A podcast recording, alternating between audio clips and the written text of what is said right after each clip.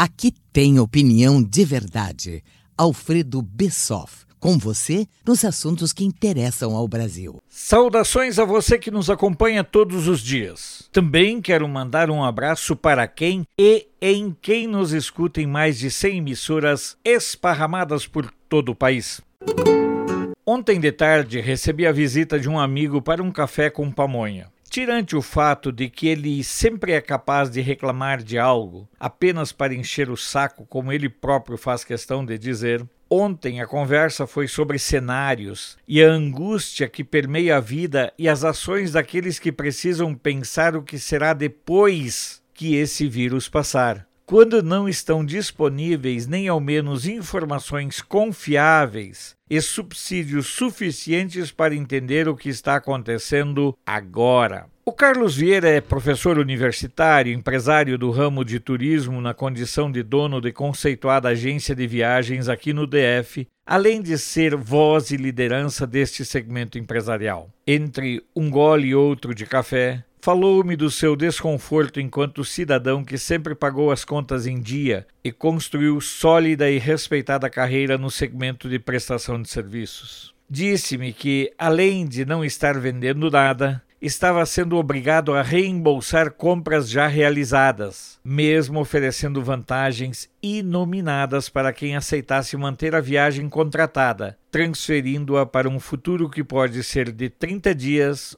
ou mesmo meses. E este é um quadro que desgraçadamente gera preocupação e inquietação em todos, porque busco em outra conversa que tive ontem por telefone que tratava desta angústia frente a algo que a gente não sabe e nem consegue mensurar. Conheci o Luiz Moretti aqui em Brasília por amigos em comum que acabaram se afastando, mas a amizade com ele permaneceu, fortalecida por convicções e visões convergentes sobre a vida e sobre os malefícios que experiências como o governo do PT podem trazer para a sociedade. Contou-me o Moretti sobre situações por ele vividas. Lembrou que se submeteu a delicada e emergencial intervenção cirúrgica por um quiprocó no coração. No entanto, disse que naquele momento tinha certezas, entre as quais a de que se saísse com vida do hospital, reencontraria tudo o que tinha de seu e de valor, inclusive bens materiais. Mas que o quadro atual é muito distinto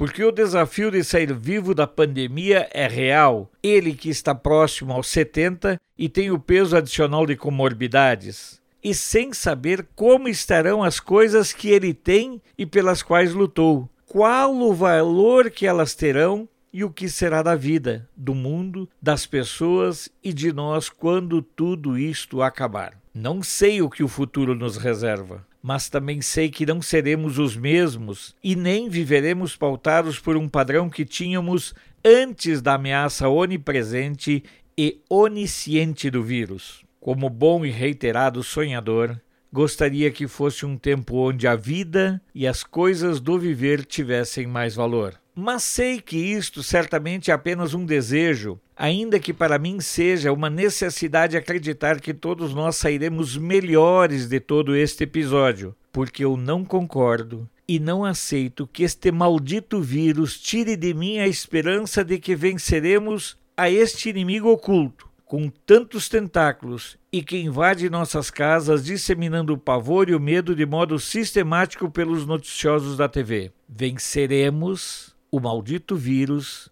mas quem seremos depois dele? Sou Alfredo Bessoff, jornalista. Você pode não concordar com o que eu digo, mas eu tenho o compromisso de não silenciar. Esse foi Alfredo Bessoff, direto de Brasília. Apoio Feira dos Importados, o maior centro de compras da capital federal, onde você encontra de tudo em um só lugar. Até a próxima.